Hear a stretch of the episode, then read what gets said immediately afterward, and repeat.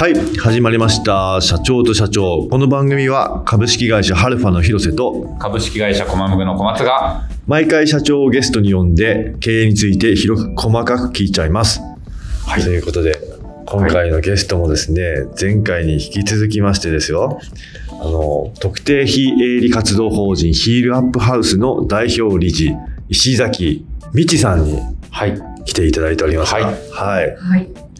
ありがとうございます。ヒールアップハウス。これ、ヒールアップハウスってど、どういういきさつでこの名前になったんですかはい。あの、先代がつけたものなんですけども、ヒールっていうヒーリング、あヒーリング。癒はい。しが上がるっていうのと、はい。ヒールっていうかかとはい。を当てて前に進むっていう、はい、あ2つの意味が込められています。ー、なるほど。そういうことだったんですね。聞いてみるもんですね。うん知らなかった知らなかった です。今ちょっと聞いてみようかなと思って。あはりがとうございます。い。なるほどね。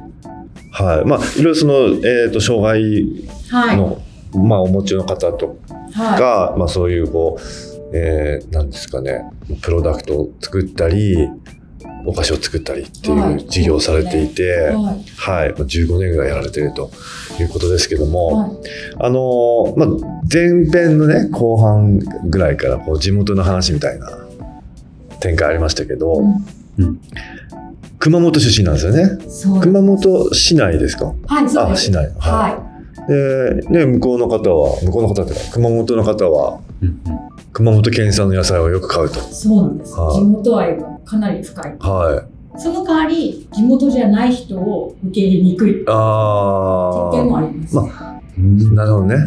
はいはいはい。まあ結構そうですね、田舎、僕も田舎ですけど、出身。ははい。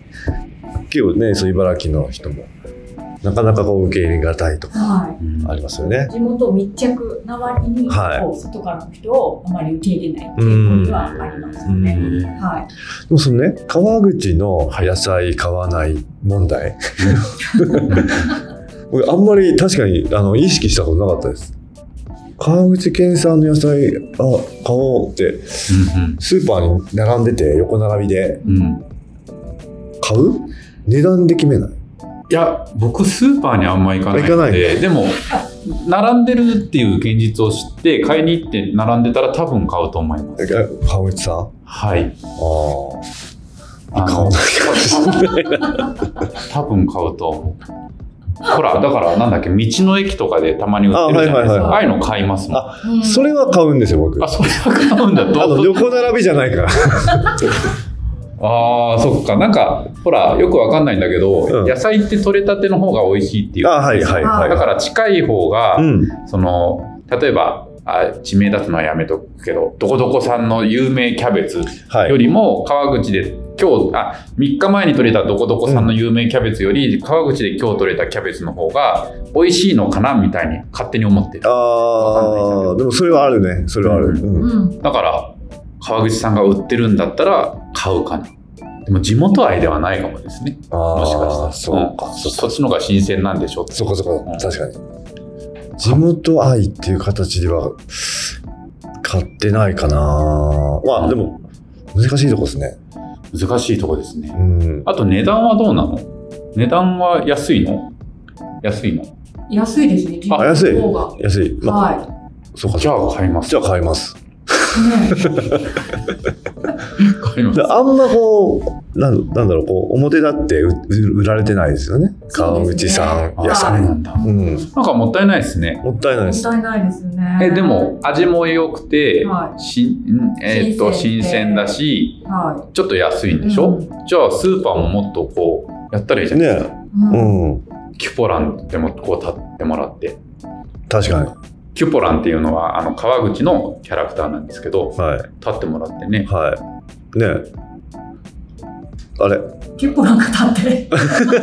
野菜をいピやア。あれでもいいですよその、はぬいぐるみをあの置いとくだ置けいでといてね。はあ、いいと思います。それは。も、ね、それこそラジオラジオじゃないかラジカセラジカセなんて今使わないかもだけどあれでこうキュポラの声を流しては川口の野菜美味しいキュポみたいはいやったらいいじゃんこないいいいですれねねい。ぜひ。ぜひって 僕に僕市長じゃないですからえでも買うんじゃないですかそういうふうになったら知らない僕とかひろちゃんみたいに知らないっていう人は多分ほとんどうんうんうんだよねうんうんそうそうですね。埼玉の野菜もね、いろんな収穫率高いけど、うんうんうんうん皆。さんね、知らないものがそう多いですねネギしかそうネギしか買わ ないネギ、ネギぐらい。おー深谷ネギとか。ね。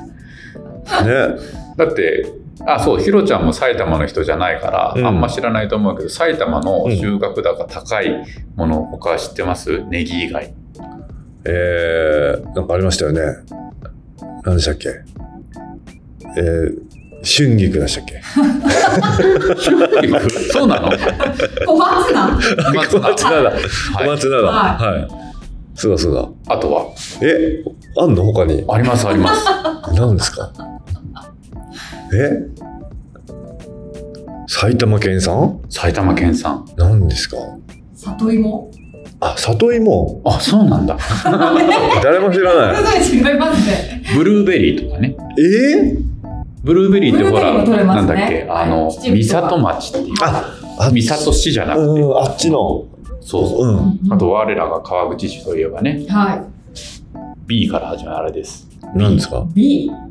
え、はい BB ボえボぼボ 何暴風って知らないですか暴風って何ですかあれ暴風知らないですか暴風知らないです。やばいですね。え、何ですか暴風って。怒られますよ おだえ、本当にえ、川口にはい暴風を知らなかったら。何暴風って。暴風ですよ暴 風暴風って何ですか暴風ですよねあの、カイワレの茎が紫色みたいなイメージを持ってもらえると分は。かりやすいかな。会話れうん豆苗、はいいあ、は豆い苗、豆苗。のは茎が紫色みたいな構想みたいなはい感じなんですけい。ど、はメインディッシュではあんまりいかないと思うんですけど、うんうんこう例えば魚のね料亭とか行くと魚い。うんのうん。煮付けにこうちょんちょんって乗ってたりあ、はいはい。ああー、はいはいはいはい。あ、あれ暴風って言うんですかはあれ川口すごいんですよあ、そうなんですかはいそれダメですね。もっともっと言わない と。いやいやいやいや僕知らない時点でダメですそよ。うもうですね。いやそんな僕知らないってドラえもんみたい ないやでもそうなん暴だ風は確かにねはただあんま押し出しても暴風農家さんにすごく失礼なああそうかそうかれですけどでもこうメイン食材に使い使えるようになるともっと打ち出しやすい気がしますよね、うんうんうんうん確か暴にね。風ラーメンとかね暴風ラーメンいいですね。全部暴風です麺が暴風なうわ、それ、い。もう喉詰まりそうです。ちょっと。そう。なるほどね。はいはい。いいですね。あの、地元トークね。はい、あまのあ、地元の人いないんですけどあまあ僕だけなんですけどそうね地元の人ははいそういあの晴れ晴れっていうところのね、はいお話聞きましたけども、はその他2箇所ありますけども、あのまあ、そっちはプロダクトをやられてるじゃないですか、そうですね。食品以外。食品以外、はそこ僕あんまり実は知らないかもですい。そうですね。はあんまりあの表立ってっていうところではないかもしれないんいでうすけんど、うんはい、あの木工製品、はいあの木を使ってカッティングボードを作ったりとか、うんペーパーナイフとか、うんあのバターナイフうんを作っていて、その皆さんがこう唯一無二一本みたいな感じのペーパーナイフで。うんこう木を削っていくのも自分のこうイメージとして削っていくっていうのであ逆にもう型がないあ枠にとらわれない発想で自分のこうオリジナルの一本を作るっていう形で作ってくださってるのですごいいろんな本当にバターナイフとかペーパーナイフがありますあへえもうなんかもう作家さんに近いそうですね作家さんですねもはやはい何人ぐらいいらっしゃるんですかえっ、と20人ぐらいの方たちうがーん通われています20人の方たちが全員作家さんそうですね1日大体123人ぐらいなんですけどうんうんうもんはいが来られてあとは猫ちぐらって言って、はい猫の家なんですけど、はい猫の藁の家みたいな人はいはいは新潟とかでよくあの昔ながらに藁を編んでいって、うんうんうん猫が入るような家いはいを一つ一つこう編み込んでいって作っている。へー猫ちぐらはなぜ猫ちぐらをチョイスしたんですかあの皆さんがこう作業するお仕事するにあたってこう静かにこうあの猫ちぐらのわらの紐っていうのはこう固まってる紐をこう広げていくっていう作業があるんですね。んなんでそういうこう広げていく作業だったり編み込んでいくっていうこう一定のこうリズムで刻んでいくお仕事っていうのがこあう皆さんのリズムに合っているっていうところで一つ一つをやっぱ丁寧にゆっくり時間をかけて作っていくっていうのがこう日々の得意技なのでそこをこう皆さんの生かした作業になっています。なるほど、はい僕も見に行ったことあるんですけど、うんすごいですよ、その、あの、ペーパーナイフとか、本当に真似できないというか、へえね、テッカテカ、テッカテカっていう表現あれですけど、本当にすごく磨き込んで作られてるなっていう、すごい見たからにもうね、木工やった人ならすげえ時間かかるなっていうのはあわかるような。何かね、一回コラボしたいなと。ーえー、ね確かはにい木工同う士、んそうなんです。一回ね、あの、やらせてもらったことがそうですねうんあるんですけど、はまたね、何かやりたいなと思って。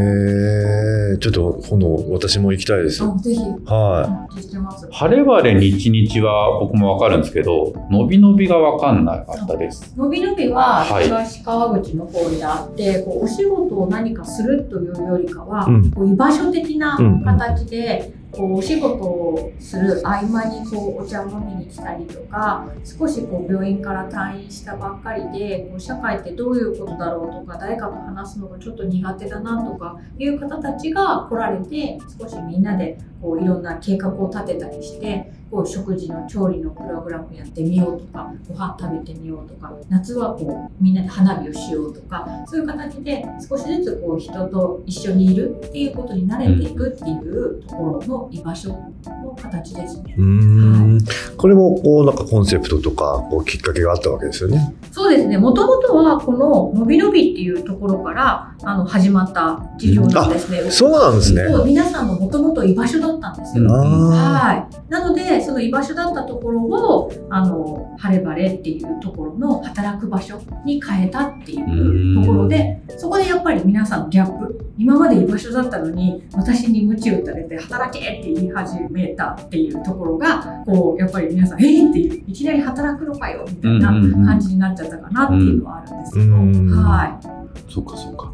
でもね、それが今はもう多分みんなのやりがいにつながってるのはすごいですよね。い、そうですね、なんでこうそれぞれ皆さん3箇所あるんですけどそれぞれが自分のこうやりがいだったりやりたいことだったりっていうところを選べるようにっていう形で3箇所それぞれの違う強みを持って運用しています。うんでもフラッとこう看護師から、まあちょっと表現悪いけど、腰掛けパートさんで入ったのになんで経営者になっちゃったんですかそうですね。あの、はいだんだんあのパートで入っていったら、あの今度は晴れ晴れが法律がちょっと変わってうん新しい形にならなきゃいけないってなったんですよね。うんで、その管理者の要件を持ってるのが、うん実は私だけだったんですよ。おーはいなるほどはい。はい。それでえっていう風になって、うんまあそこが人生の岐路だったかもしれないんですけど、その私が辞めて違う人を探してもらうのか、ね、あの私がここを引き継いでいくのかっていうので、うんうんあのその代表と相談して、うん私がやるからには私が思うやり方でやりたいっていう風な思いをお話ししたらいいですよってことだったんで。あれええの管理者一事業所だったんですけどその一事業所を引き継いだっていうのがきっかけですね。そうなんだ。私のやりたいやり方でやらせてもらいますって、前社長に言ったわけですね。うですなんて反応だったんですかえっていいっすよいう感じだったけど、うんまあでもしょうがないねっていううん感じだったかな。うんうんその時に思ってた私のやりたいやり方ってどんなだったんですかもう少し社会に近づけたいと思いました。うん。あの福祉が本当に置いてけぼりで、うん社会から遠ざかってる場所だなって感じたんですよね。そのさお仕事だったりすることもすごい低賃金でやってたりとかできないっていう風なこうレッテルじゃないですけどもできないだろう無理をさせてはいけないだろうっていうところですごくこう社会と遠い地元の中でもこう気づいてもらえない存在みたいなとこだったのでもう少しこう私たちが社会に歩み寄ることでこう変わる場所なんじゃないかなっていうところでもう少し社会に近づけたかった地域に出たかったっていうところが一つですね。なんでそうすると今までのやり方とは、ね、やり方を変えなければいけなかったので、うん私のやりたいこととは違うっていう形にはなうるんうんうんのでそれを提案させてもらいました。え思い強いじゃないですか。でそんなに思いは全然強くないですね。あの先にじゃああのね回ってない時にね雑談してたんですけどねはい。うん何でしたっ全け然思い熱思いは持ってない。熱い思い持ってますよ持ってます。ただみんなで楽しく暮らしていきたいだけなんです。うんうん。うん別に何か思いがあってやってるっていうよりかは、うんただただみんなで暮らしていきたい普通に、うんただそれだけです、うんでもなんかその周りがね石崎さんをこうまあ釣り上げるじゃないけど、うんこうねいろんなところで引っ張りだこというかねお話聞かせてくだささいとかお話ししてくださいっていうふうに言われちゃうじゃないですかいそうですねはい。でも、え、熱い思いはないですあるあると思います。ある、ねありますよね。なんかあるって思われてたからそのあるっていう期待にずっと応えてたんですよねあるように見せかけてたうんうんうんなんで、今まではこう福祉の人は優しいこう愛のある人みたいなことでずっと言われてきたんですねなんで愛のある人じゃないといけないっていうことだったりこう優しい人じゃないといけないうんだったりあとはあの地元の野菜とかを使うとオーガニック系だと思われちゃうんですよね意外あと自あ。然派の人は。はい。なので、はいはあの自然派食品を食べて生きてる人い。はい。とかって思われてたので、はスーパーでい。はい。カップラーメンとかは買えなかったんです。変えなかっ買えなかったですた。。周囲の目で。そうでですす。か。皆さんの期待に応えるために、あ、私そういうオーガニック系が好きだと思われてんだって、じゃあ、こんなカップラーメンとか買っちゃいけないなって。絶対見てないですよ。誰も見てない。 見てないですかは大丈夫い。だ。大丈夫ですそよ。うそれなんですね。はいそして見てたとしても別に気にしないで。石崎さんにカップラーメン食べないでほしいと願ってる人いないと思います。いや、あんなことをしてるのに、カップラーメン食べんのって思われないかなと思ったんです。 ああでもなんか言わんとしていることは分からんでもない気もしますね、うん僕も木のおもちゃなのでテレビゲームとかやらないですよねっていう前提はあると思うんですははい。はい。やらないのでいいんですけはいどはい多分あるよねあるあ逆る的に絶対あるとう思んい。ありますよう。ね。は絶対なんかアナログとか使わなさそうですよねそうい。僕レコード、レコード聞きますからね。キャンプとかやらなさそうじゃあんやらなさそうああ、行きます、行きます。でもそれはある業種的にありますねうんありますねははありますよね。いは。でも気にしなくていいと思いますはいそうなんですね。いなんかずっとそれを気にして、こう期待に応えるい。うとん。はい。いうよりかは、まあ皆さんのイメージ通りに生きていく、うん事業を運営していくっていうことに、ずっあと重きあ。をこう置いてきたんですよね。は。はいい。ちょっとじゃあこれから変えていこうかなっていうところもね。そうですね。ちょっとこれから、えっと、まあ年齢で言うとあれなんですけど、50になったうん年っていううとんころで、うん。うん少し今まで頑張ったなっていう思いもありつつ、うん。ちょっと少し皆さんの期待に応えるというよりかは自分がやりたいこととか自分が思ってることをやれたらいいなっていうふうにはうーん。どんなことですかそうですねやっぱり今までは障害者の方たちと一緒にこう売り上げを上げてみんなの生活をっていううところが大きく出てたんですけど、うんやっぱり人ってこう考えた時に障害のある方たちとかあのそう関係なくこう属性とか関係なくみんながこう生きていくってどういうことなんだろうっていうのを最近考えるようになって、うん。あの芝生の団地っては多国籍がもう6割になったんですね。芝園団地っていうのがあ芝って、園団地っはてい、いうところがはあるんですけど、芝園団地の中にいるんですけど、はい私たちは。い、はあの団地の6割がもう多国籍なんですよ。い、はうん中国籍だったり、い、はいろんな方で、その4割が実は高齢者なんですね。えー生まれてた高齢者の方たちと言われているんですねい、う。ん、なのでその中にこういると、うんこう団地の中に入ると日本語って聞こえてこないんですよおお、意外と。なるほど、のでなんかあなるほどと思いながら毎日こう通勤してるんですけどそうするとなんか障害とか戸籍とかなんか年齢とかなんかあんまり考える必要ないなってうん、なんかだんだんこのとらわれっていうかなんかなくなってきてなんかみんなでこう暮らしていくってどういうことなんだろうなっていうところに今はあの考えるようになりました。うんうん、な重いるほど暑いっすね。いや重いじゃないやっぱりあのベースはみんなで楽しく生きていくにはどうするかっていうところですよね。そうそう、うんでも多分それって究極だからすごくそれを実現するためにって考えるとやっぱり思いが強いんだと思うんですよ。おそらく SDGs とかなんだっけ LGBTQ とかうんうんいろいろあるけど本気でそうしたいよねって思ってる人ってあんまりいないんですよ。うんあ失言だったかもしれないけどあの多くはない気がしていてうん、あの大切さはみんな把握はしてるけれどもうん、そういう風にしたいよね共生社会作りたいよねって本気で思ってる人は、うん、あの大多数ではないと思う。うん、うん、でそれを大多数にしていこうっていう風に思いを持って動けるっていうのは思いが強いんだと思います。うん、なるほど。はい。あ、腑に落ちた顔しまし たね。あ結構ね腑に落ちない顔するんですよー。あ、言ってましたね、さっき社ね。長そうなんです。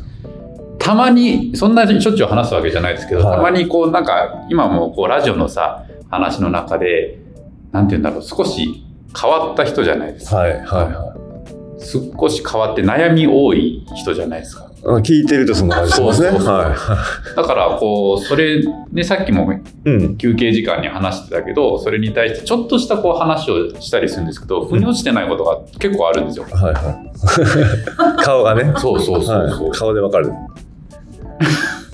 振り落ちましたね。腑に落ちましたねよはいかそっうたですね。よかった、はいよかった。えーもうじゃああの、まあ、さっきね今後の展開ということをお話しされてましたけどなんか製品みたいなところの展開っていうのはあるんですか製品あのお菓子の商品お菓子とか、はい、そのプロダクト含めて。お菓子は、まあ、埼玉県産の小麦でいろんな素材使ったりしているのでそのいる今はいろんな農家さんとつながって、はその農家さんから素材が送られてきて、うんそれを商品化して農家さんに送り返すっていう6次産業のお手伝いとかい、もああ素晴らしい。でうんなんかそういう商品レパートリーが増えていくと、うんなんか埼玉県で余ったものが全部うちでこう商品化して皆さんに返せるといいなとか、うんへーしてねそうするとね残った野菜とかそういうのが全部今は大瀬の柚子の、あの絞った後の柚子っていうのは今まで捨てられてたんですよはい、でも今はその捨てられるはずの柚子をあの加工してはい商品にしたりとか、え何になってるんですかそれ。今マドレーヌのピールを作あったりしています。あはー、この前のえホットドッグにも入ってるんですよねい。そうですねー。ホットドッグ、はいホットドッグうんのザワークラウトあるじゃないですか。はあの中に入れる。はい、あの中に柚子ピールをあなるほど入れるんですよ。そうすると爽やかな感じであー和風のホットドッグが。ええー、なるほど、ね、すごい美味しかったです。ええー、食べたいぜひ。肉食わないんだけど僕あ、そうなんですか。なんで食べたいって言ったのそ の食べた食べたいは食べたいじゃないですかまあ食べたいはよ。い食べたくないわけじゃない。食べたくないわけじゃないですよ、うん食べれないんだけどでもザワークラウトだけ売ってくれませんかっていう方がいらっしゃったりして。ええそうなんですよねなんかそういう風に加工できたらー、ういいんなっていう風には思っています。確かにあとなんだっけさっき団地のあはいはいその本社の拠点のあうんる団地の高齢者の話してたじゃないですか。うんでねその方たちにこうなんだっけ、カフェをそうですね。運営して土もら曜って日る。はカフェを運営していて、うんその高齢者シニア世代の方たちがお昼間手伝ってくださって、うんうんうんうんカフェを一緒に運営をしてあ、そうなんですか。そうなんです。で、おばあちゃんたちのこうお食事、ねはあ、もうすっごい美味しいんですよ。い。は今、やっぱコンビニとか、あのね、お弁当とか、い。うんう具ん。合とかうね、んうんたくさんいろいろあるんですけどうも、んうんやっぱりこう手作りでうんじっくりこうね、うんかけて作る料理ってなかなか私自身もね、ね、家族もやっぱり離れてたうんりすると、まあ、お母さん世代の味って本当に遠くはなってますよねい。はそれがあの実現してくださっていなり寿司とかもう超美味しくてなんか癒されるなっていうカフェになってるんですけど、うんなんでそんなカフェを運営しながらあのみんなが一緒になってでおばあちゃんたちももちろん食べに来てもくださるのうんうんうんうであのコーヒー飲みに来てくださっい。うて。んうんうん。この前はそう土曜日にカフェが空いてないからって言って駐車場でお茶を飲 む カフェがあってなんかそうやってね、皆さんが集まうんる、うんなんか場所になってきたかなっていうのを、すごく感じて嬉しいですね。へえ、いいですね。僕ね、はれ、はればれさん行かせていただいて。あはの、ショップにもなってますよねい。。そうですね。は輪郭がショップになっていて、は玄関、土間で。い。うんうん、そう、土間でね。はうん素晴らしいですよね、そのさっきの食品、フードロスもつながってるし、それをこう県内、まあ、地産地消で回してるモデルもそうだし、で、今、拠点のある場所の地域課題、まあ、課題ってわけじゃないかもだけど、その地域にいる人たちの活躍の場作りになっていたりとか、社会課題とかをそのままこう自社の事業でちゃんとこう保管していくような取り組みをされていて素晴らしいなと思って思い強いですよねはい。強くない いです。やいやいい。や思い強いですよ。強いですよねは。ただただ本当にみんなで楽しく生きていきたいだけですよね。はいそれだけですそっか。じゃあ、そんなね。石崎さんに最後聞きたいんですけど、はいちょっとあの、まあ、肩書き的には社長じゃないけど、まあ代表理事ってこと代表理事はあの組織で言うと経営者さんそうですね。は。はいあのーじゃあ最後にですね、これ聞きたいんですけど、伊勢崎さんにとって社長とは何でしょい。私、少年かなと思ってます。う。少年、新しい。新しい。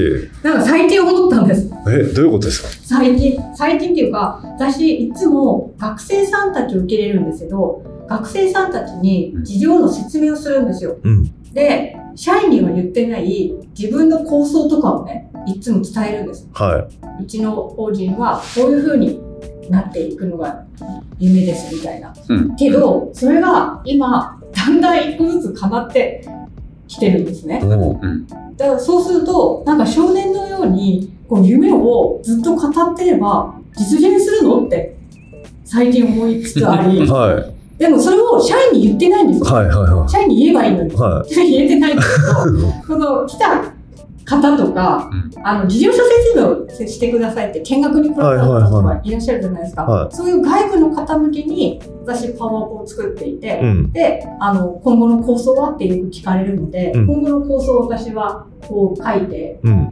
あの説明するんですねうん。そうするとそれが一個ずつ叶ってきてるんですよ、はそうするとなんか私はただ夢をこう語ってるだけなのい。うに、ん。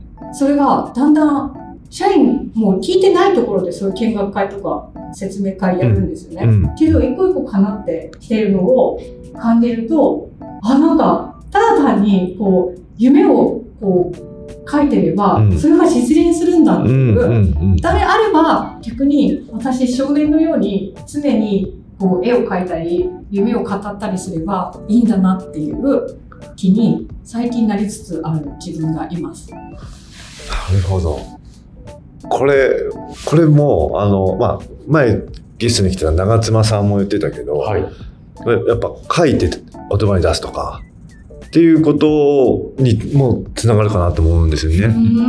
ななんか、そうですよね。うんなんで笑ってんのうっすら。いや独特な表現だなとああ、少年。うん、確かにね、いはいい言えば叶うじゃなくて少年っていうのがね、そうね斬新でし少年ってそんなイメージなんです。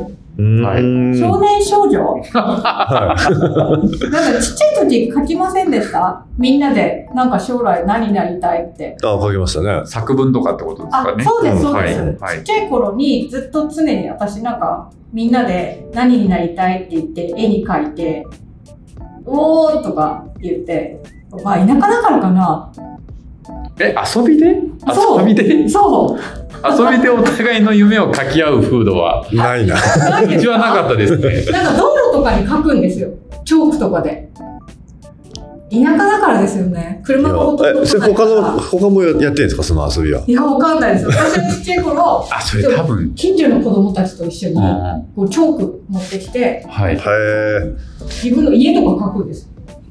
おううん家とか書いてでこういう家に住むんだみたいな感じでみんなだから道路に家がいっぱいあったり例えへばえ。社長室だったりとか、はいはいそういう感じでこういろんな部屋があったりとかへいうえ。そういうちっちゃい時にやってたようなことをうんやればいいんだっていうあそういうこと。ああ、そういうことか。ああ、そういうことか。ああ、あったあっなんた。やっと繋がってきましやたっ。とちゃんと。ははいなんで自分が子供の頃にやってたことを、い。うん。今やったら、うんあこういう風になるのっていう感じですうん。ね。 なるほど。うんうん。いや、いい話でしたね。いい話でしたね。最初、最初何言ってんだから、 はなんだい。腑に落ちました。よかったはい。腑に落ちた顔してるわ。腑に落ちた顔して。みんな同じ遊びしてたかと思いました。いや、ししてないかな。あんまりしないと思います。なるほど。はい。いや、面白いな。はい、ありがとうございます。では、あのーお時間が来てしまいましたので、はい。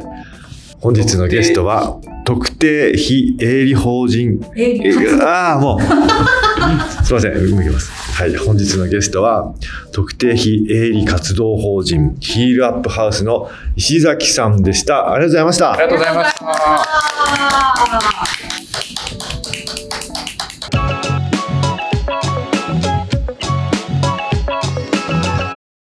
いかがでしたか、石崎さん。はい、面白かったですね。面白かったですよ。もうなんか、独特な人だからね。独特ですよね。うん。僕、あの、すごい、はい。 見た目めっちゃ若いから、あれ、衝撃でしたけど。 いやいやいや、年相応ですよ。そのうん、年相応。めっちゃ若いよ。はい。まあ、あのね、ジャケットに写真が出るんで、はい。はい。ラジオのジャケットにね、はい。そうですね見ていただければと思いますし、はい。でももう、え、スタート何日でしたっけこの番組のスタート、スタート。スタートは始まった時期そうそうそう。あれ、いつだっけ寒かったよね。あれだよね、1ヶ月に2回やってるってことは24回であそうだ1ね年回ってるってことで、そうだねそうだね単純計算。っはい。はてことはもう1年い。やったんですよね。やったってことですね。おめでとうごおざいめでとうごます。ざいます。は、早い。早いですね。早い。うん。最近よく聞くんですよ。なんていや、あの、またちょっとマラソン大会に出ることにあ、なりまして。これをね、ラジオを。あ、そうそうそうそう。で、こうんうん。う、なんだっけ、こうや、イヤホンやっうんてうんうん走るんですけど、うんあのー、Spotify にはい。やっと入ってう、んうん。アプリで。。そうです、そうです、あアープリで。そしたら、こう、勝手に流れるのね。流れる流れる。自分の好き、登録してるやつとかが。でね、よく聞くんですよ、あ、な最る近。ほど、なるほど。はい。あさみさんよりうん、聞いてます。あ、サミさん相当聞いてるよ。いやいやいや、僕のが聞いてます。あ、そはい。う。やばいな、それ。社長と社長クイズしてみてください。ええいいんですかはい。全部答えられます。本当にはい。えーじゃあ、えーじゃあ簡単なやつからいきますよ。はい。前回ゲストだったはい。山下社長山下社長。はい。が放った社長とは、は何でしょう山下社長、なんて言ってましたっけ全然ダメじゃないですか。 ちょっと悔しいので、僕からもいいです僕からもクイズしていいですか、どうぞどうぞ。じゃあ、第2回目とか3回目に、はいあ第1回目に出てくださった、はいトートラバーインダストリーズの柴田玲社長が、 図いらないけどね。はい。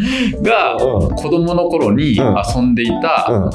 のは何でしょう、え、N ゲージじゃあ今日の収録はこれで終わりにしたいと思いますどんな終わりです かはい、ありがとうございました。